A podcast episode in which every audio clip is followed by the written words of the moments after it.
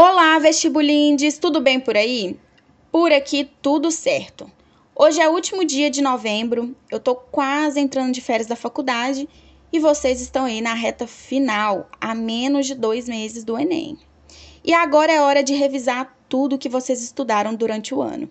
E claro, uma boa hora para maratonar todos os nossos episódios e para fazer exercícios de fixação.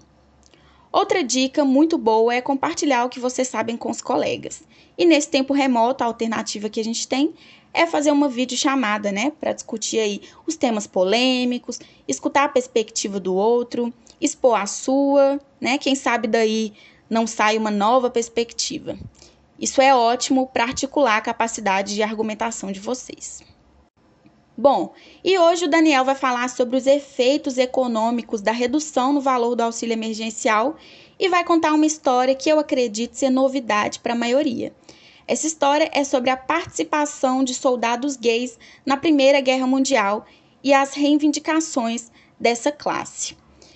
E para fechar o bloco de atualidades, ele vai falar sobre a criação da Parceria Regional Econômica Abrangente, um nomão desses que define um acordo asiático que integra 15 países e está sendo considerado a maior área de livre comércio do mundo.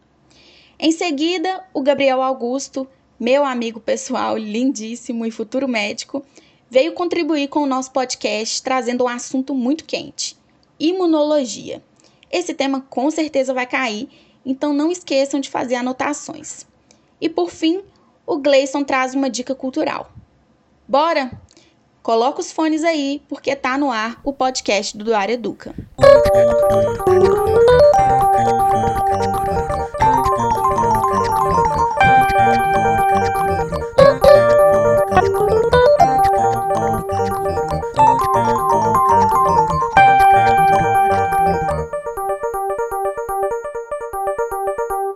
Fala tudo do Educa, tudo bem? Iniciamos mais um bloco de notícias. Preparados? Então vamos a elas. Pessoal, a primeira notícia do dia tem relação com a recuperação da queda econômica do Brasil e foi publicada no site Nexo com a seguinte manchete: Os primeiros efeitos da redução do auxílio emergencial na economia. Após primeiro movimento de retomada, varejo e serviços dão sinais de desaceleração com benefício menor. Perto do fim de 2020, futuro da principal política do governo durante a pandemia é ainda incerto.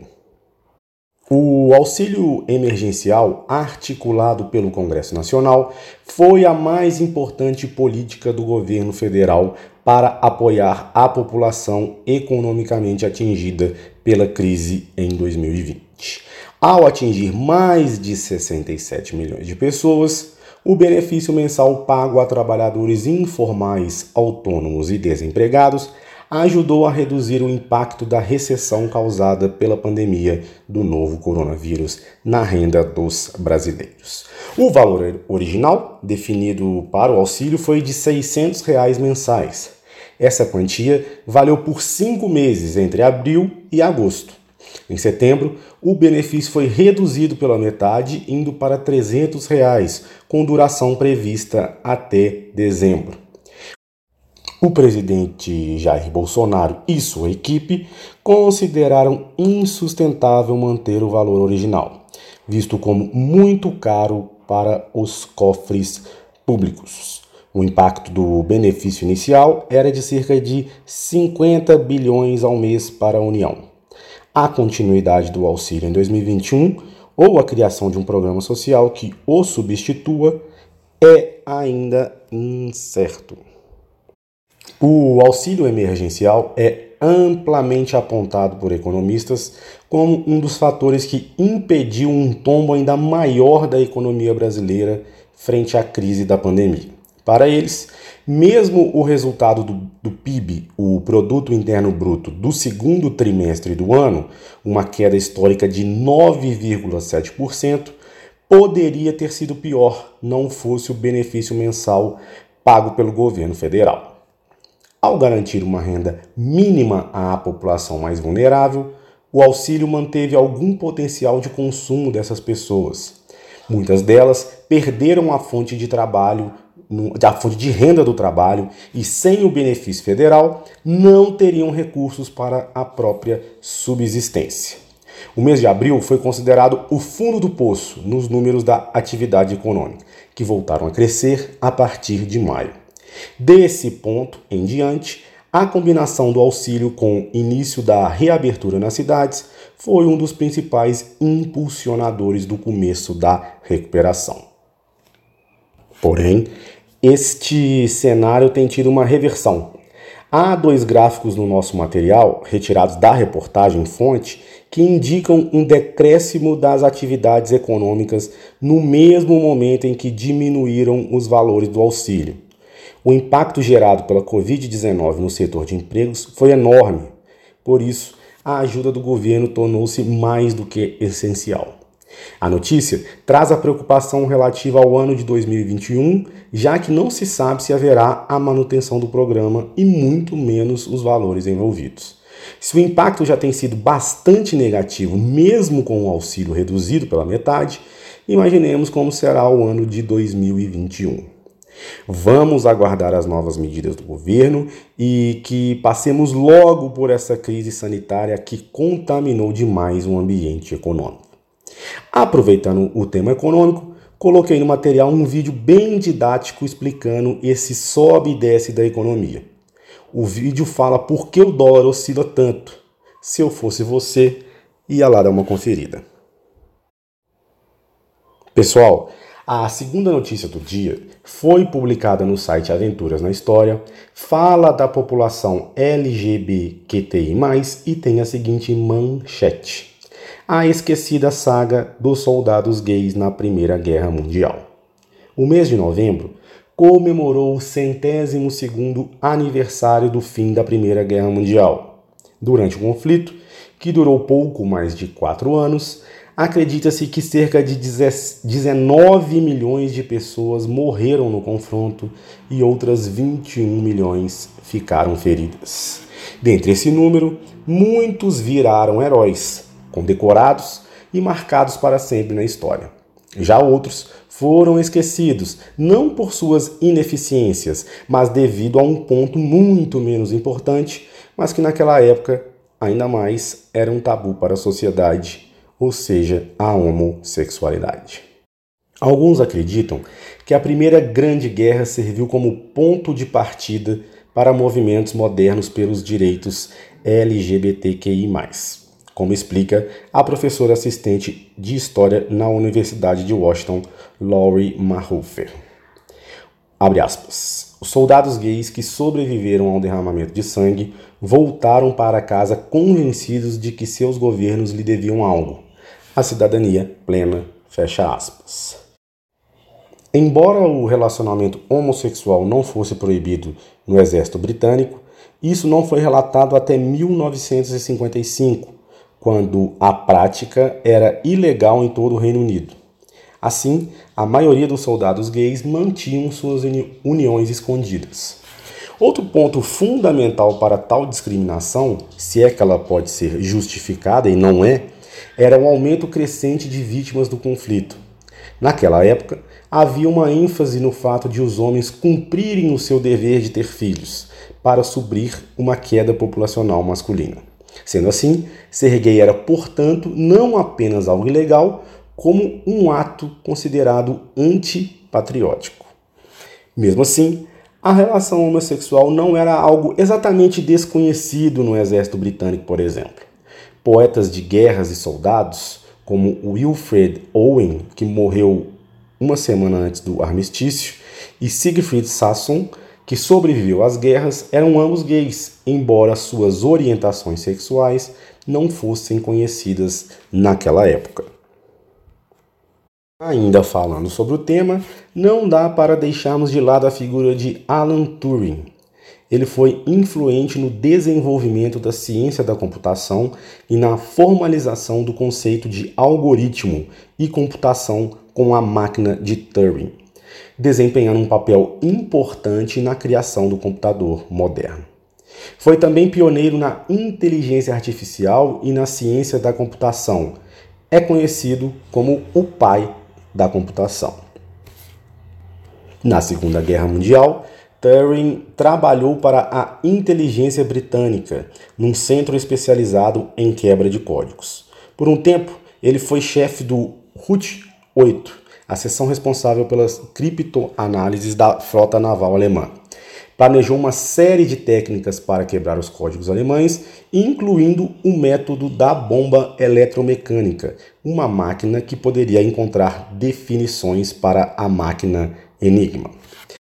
A homossexualidade de Turing resultou em um processo criminal em 1952, pois atos homossexuais eram ilegais no Reino Unido na época, e ele aceitou o tratamento com hormônios femininos e castração química como alternativa à prisão morreu em 1954, algumas semanas antes do seu 42º aniversário, devido a um aparente auto-administrado envenenamento por cianeto, apesar de sua mãe e alguns outros terem considerado sua morte acidental.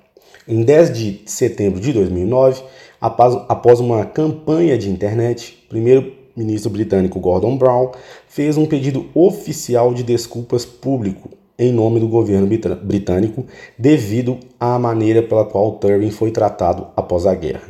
Em 24 de dezembro de 2013, Alan Turing recebeu o perdão real da rainha Elizabeth II da condenação por homossexualidade. A vida de Turing e os momentos das suas criações estão retratados no filme O Jogo da Imitação, vencedor de Oscars em 2015. Para quem não viu, vale muito a pena. E ainda, só um recado final, deixei como de costume mais conteúdo no nosso material. Acesse lá e aproveite. A última notícia, pessoal, do dia fala da criação da maior área de livre comércio do mundo.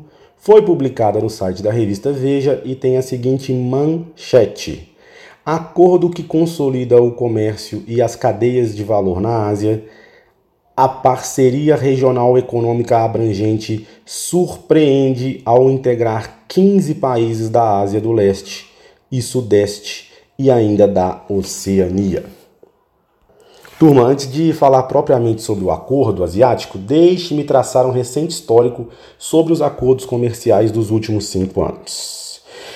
O comércio mundial é cada vez mais disputado. E isso não é novidade. Estados Unidos e China são as duas principais economias do mundo.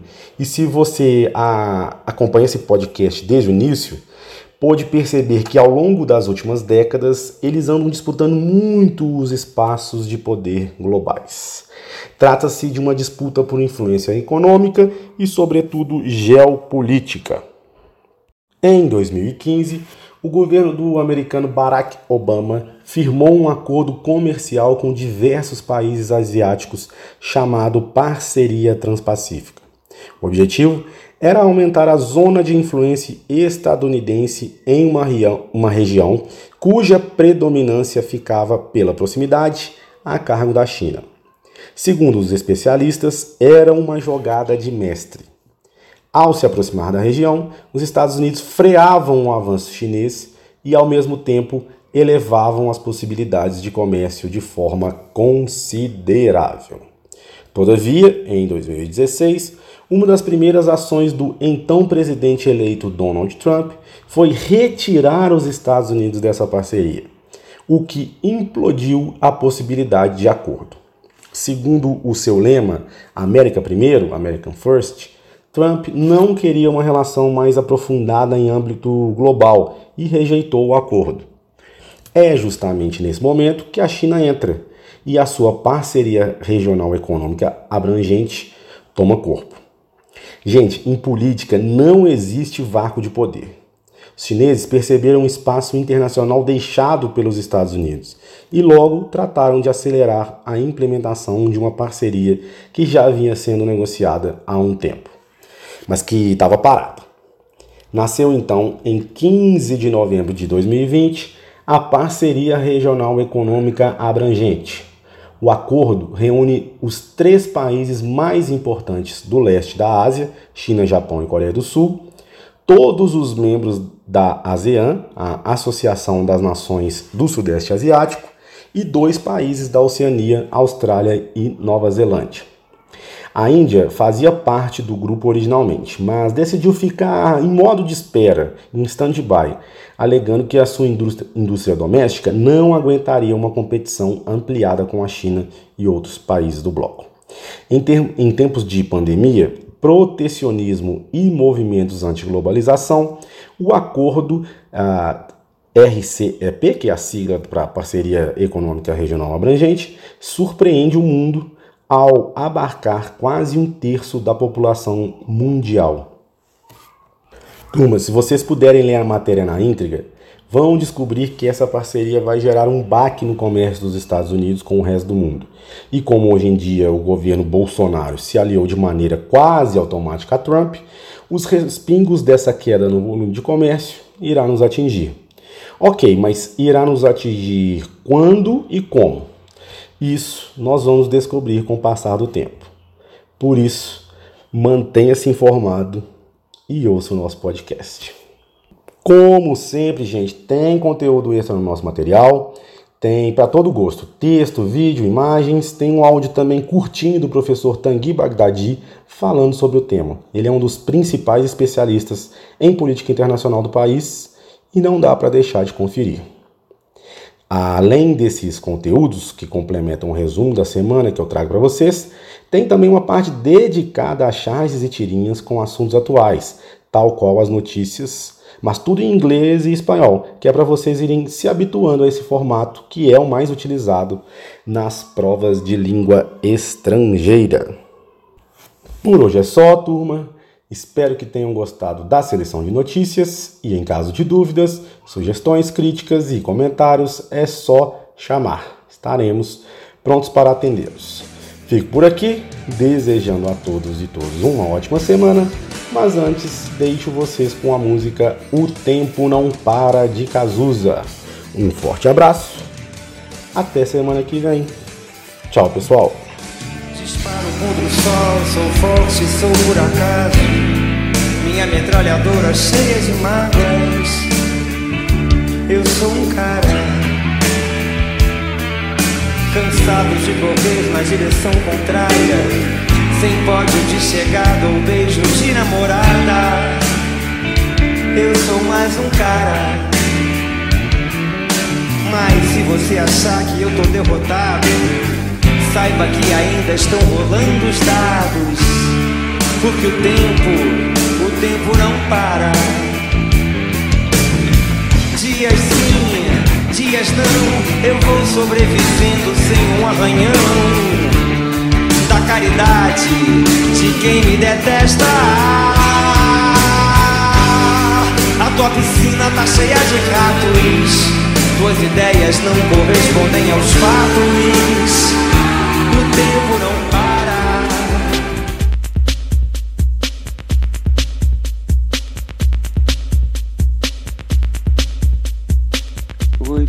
Pessoal, tudo bem? Vocês não me conhecem ainda, meu nome é Gabriel, eu sou estudante de medicina do segundo período, é, estudo na UNBH, sou bolsista e estou muito feliz com o convite do Duário Educa para participar do podcast, porque são de projetos assim que a gente precisa para conseguir democratizar a educação aqui no Brasil. É um cursinho gratuito, com conhecimento de qualidade. É, e eu vou me esforçar para tentar ajudar vocês nessa jornada que a gente sabe que não é fácil, mas que eu tenho certeza que todos vocês vão conseguir.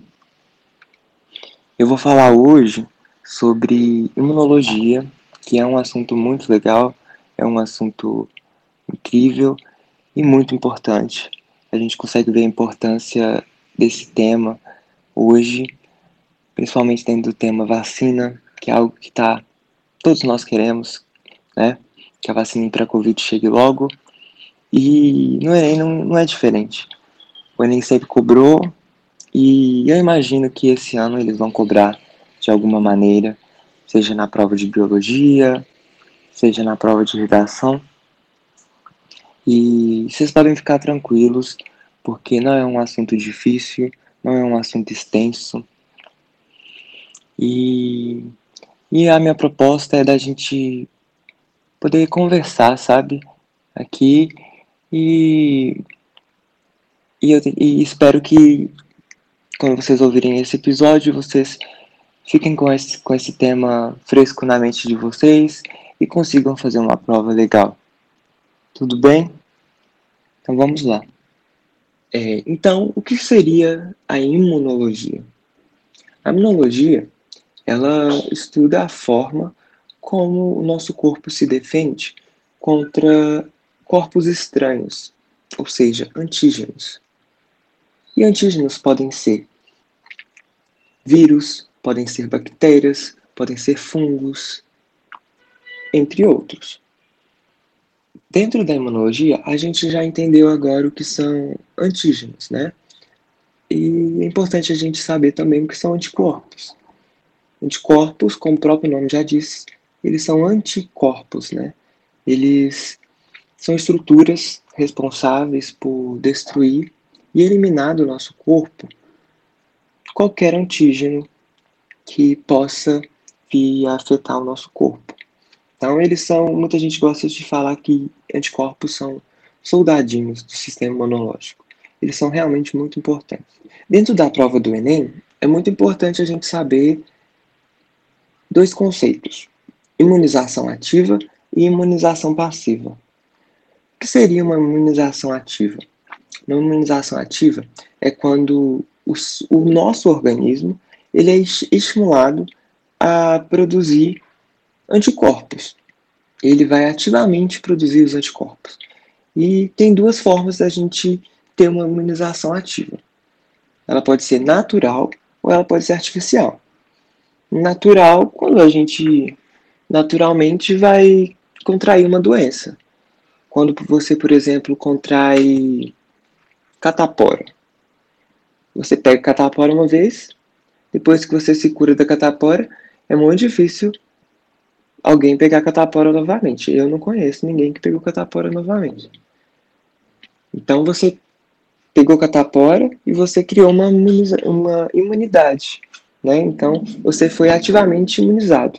Seu corpo produziu anticorpos contra é, a catapora. E a outra forma é artificial, que aí entra, entram as vacinas, que é uma forma ativa de você estimular é, é uma forma de você estimular ativamente o seu corpo a produzir anticorpos. Legal? É, e quando você tem uma imunização ativa, isso é muito importante saber. Você vai produzir células de memória. O que são células de memória? É, células de memória, eu acho que eu posso dizer para vocês, são fórmulas. Você vai, vai preservar, você, por exemplo, você pegou a catapora você vai ficar imune para ela durante um período de tempo muito grande. Por que, que você ficou imune? Porque você guardou células de memória. E essas células que elas trazem essas formas de como produzir anticorpo para catapora, por exemplo. Isso não acontece com a imunização passiva. A imunização passiva, o seu corpo não vai produzir anticorpos ele vai receber esses anticorpos. E, da e tem duas formas de, de se imunizar passivamente também: naturalmente e artificialmente. Naturalmente, um exemplo é a amamentação. O bebê, quando ele, ele mama o leite da, da mãe, a mãe transfere muitos anticorpos para ele. Por isso que é tão importante a amamentação, porque o bebê vai se tornar imune a várias doenças, às várias complicações. E a forma artificial um exemplo é o soro. A gente tem, por exemplo, o soro antiofítico, a gente tem o soro antiscorpiônico, a gente tem o soro antitetânico. Isso são. Esses soros são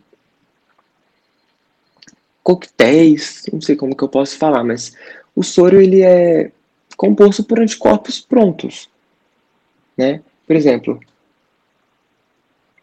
quando você é picado por uma cobra, você vai tomar o soro antiofídico. Esse soro ele é feito quando eles injetam o veneno num animal geralmente de grande porte, um cavalo, na maioria das vezes, a gente utiliza cavalo, a gente vai injetar o, o veneno da cobra no cavalo, esse cavalo vai ter uma resposta muito melhor do que o ser humano tem, e depois disso ele vai produzir esses anticorpos naturalmente no corpo dele, uma defesa, e aí a gente vai retirar o sangue desse, desse cavalo, vamos processar e vamos produzir o soro, né? Que vai ser essa concentração maior aí de anticorpos. E é isso, a maior diferença entre uma imunização ativa e uma imunização passiva. Acho que deu para vocês entenderem. Mas o principal da gente entender é, quando você pensar para o Enem em imunização ativa, pense em vacina. E imunização passiva, pense em soro. Assim vai ficar muito mais fácil para vocês. Vamos discutir um pouco mais sobre esse tema vacina, que é um tema que todo mundo quer saber sobre, é um tema muito importante mesmo, e vocês vão descobrir que não é complicado não. Originalmente, o significado da palavra vacina tem relação com a palavra vácuo. Mas por que, que tem essa relação? Porque é, um cara chamado Edward Jenner, ele percebeu lá em 1775 que pessoas que haviam apresentado a varíola da vaca, quando elas eram infectadas com o vírus da varíola humana, elas não ficavam doentes, elas não tinham sintomas. E aí ele falou assim, tem alguma coisa aí. Ele foi bem esperto. E aí ele formulou uma hipótese de que a varíola da vaca tinha um efeito protetor em humanos. Daí, em 1796, ele conseguiu comprovar essa hipótese. É, como que ele fez isso? Ele inoculou em um menino, esse menino tinha 8 anos, e ele inoculou um material retirado das lesões da mão de uma mulher que era ordenhadora de vacas. E, e esse material retirado, ele continha o vírus da varíola da vaca. Então ele contaminou o menino com a varíola da vaca. Daí, meses depois, ele foi lá e variolizou esse menino, que seria, ele inoculou propositalmente o vírus da varíola humana nele. E aí ele não apresentou nenhum sintoma, ou seja, ele não ficou doente. Assim, ele conseguiu comprovar a teoria dele, e em 1801 ele publicou o seu trabalho, que era chamado, que é chamado A Origem da Inoculação da Vacina. E daí, o termo que e aí ele deu o conceito de vacina, que foi apresentado pela primeira vez. Só que hoje a gente não utiliza mais a vacina com esse conceito que, que, que o Edward deu, deu. A gente utiliza vacina com o sentido de imunização ativa. Beleza? Como que uma vacina age no nosso corpo? A gente tem vários tipos de vacina. Mas basicamente o funcionamento delas é o mesmo: produzir anticorpos, estimular o nosso corpo a produzir anticorpos. A gente tem vários tipos. A gente tem de vírus, falar de vírus que é mais simples da gente entender. A gente tem vírus atenuado, que é o vírus enfraquecido. A gente tem de vírus inativado, que é o vírus basicamente morto. A gente também tem vacina de parte do vírus, que a gente nem é o vírus é só um pedacinho dele. E com isso, a vacina ela vai sensibilizar o nosso corpo, o nosso organismo, de que tem aquele antígeno. E a partir do momento que nosso corpo é sensibilizado, a gente vai produzir anticorpos. Porque o nosso corpo é muito foda também. A gente produz tudo pra gente viver, pra gente se defender. Nosso sistema imunológico é muito foda. E aí, a vacina vai fazer isso, ela vai sensibilizar o meu organismo para que quando ele seja realmente atacado por um vírus ou por uma bactéria, ele já esteja preparado. Ele vai saber qual anticorpo ele tem que produzir, ele vai produzir esse anticorpo num tempo muito mais rápido, e a pessoa muitas vezes vai nem vai ficar doente, na maioria das vezes nem vai adoecer como é o caso da varíola, da febre amarela. como é o que a gente está procurando nessa vacina para o coronavírus. Uma vacina eficaz e que imunize a população. E a gente não fique doente mais. Eu tentei trazer esses assuntos de uma forma mais leve, porque não é, um, não é um, uma matéria extensa, não é uma matéria tão complexa igual a, a outras, né? É, e para o Enem, o que vocês precisam saber mesmo para vocês fazerem a prova, cair uma questão dessa, é vocês entenderem isso. O que, que é uma vacina, o que, que é o soro, o que, que é uma imunização ativa, o que, que é uma imunização passiva, o que são células de memória, é, o que são antígenos, o que são anticorpos. E aí eu tentei trazer isso dessa forma mais leve, não sei se eu consegui, espero que eu tenha conseguido. Mas agora eu quero falar também com vocês sobre questões da atualidade, questões que estão vindo muito à tona.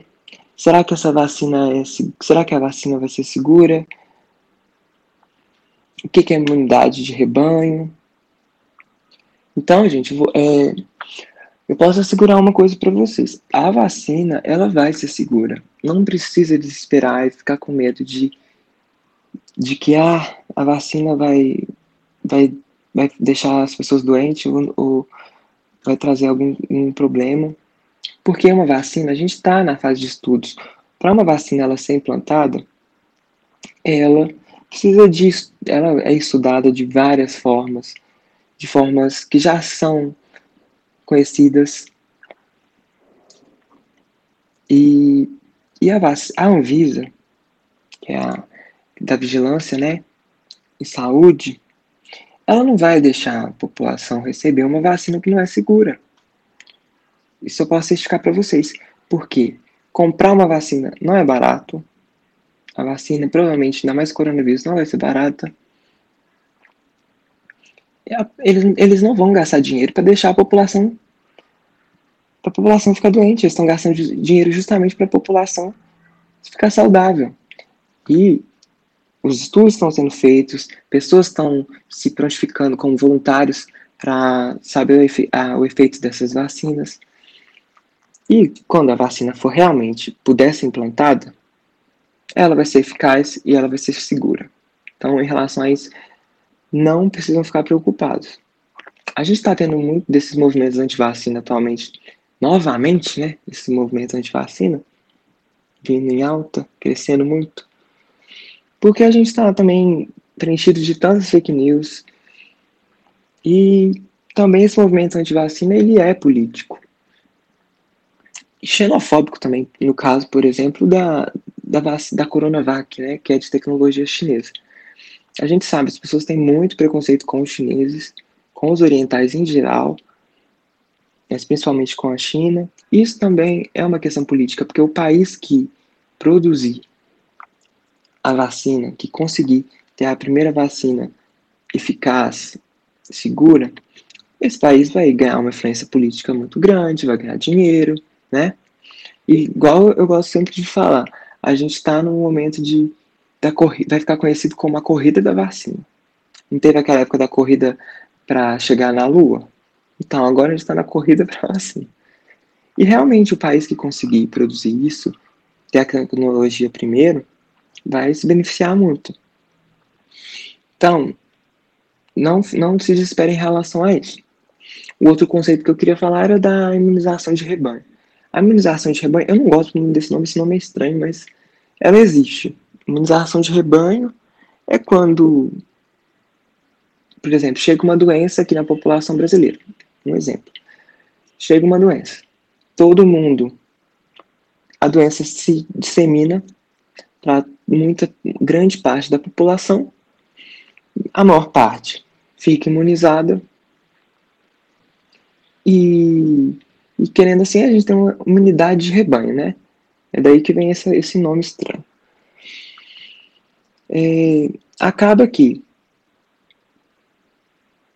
a imunização de rebanho ela existe, só que a imunização de rebanho ela traz também muitas mortes. No caso do coronavírus, muitas pessoas pegarem, mais pessoas vão morrer. Mas é, eu queria falar mais isso para vocês saberem que sim, existe a imunização de rebanho. Só que a imunização de rebanho ela é inútil. A vacina, que sim, que deveria ser chamada dessa única imunização de rebanho, sabe? Porque a vacina ela imuniza muita gente. E uma coisa muito legal da vacina é que ela as pessoas que se vacinam protegem as pessoas que não se vacinaram. Mas a gente, para as pessoas que foram vacinadas, proteger realmente a população que não está vacinada, uma porcentagem bem grande da população tem que estar tá vacinada. Porque pessoas que estão vacinadas impedem a transmissão, elas tornam barreiras do vírus, sabe? O vírus chega nela e uma pessoa tá, não vacinou e está contaminada.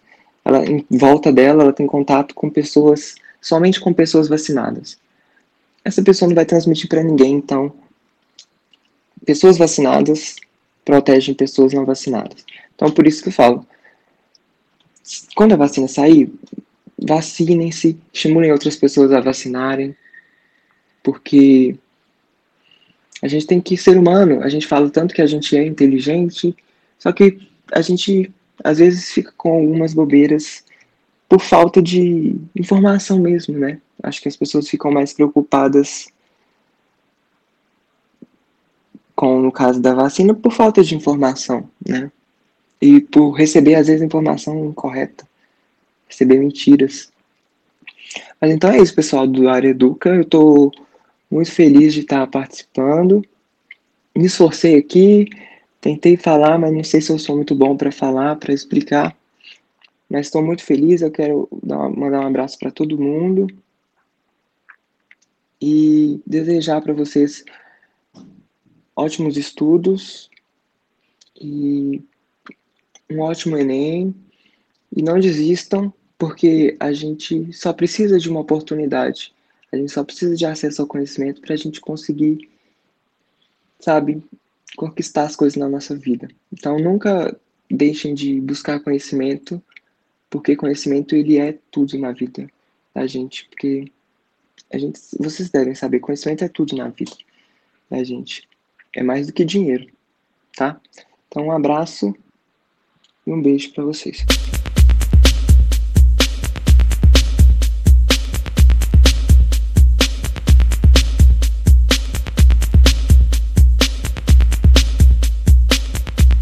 Olá, ouvintes lindos!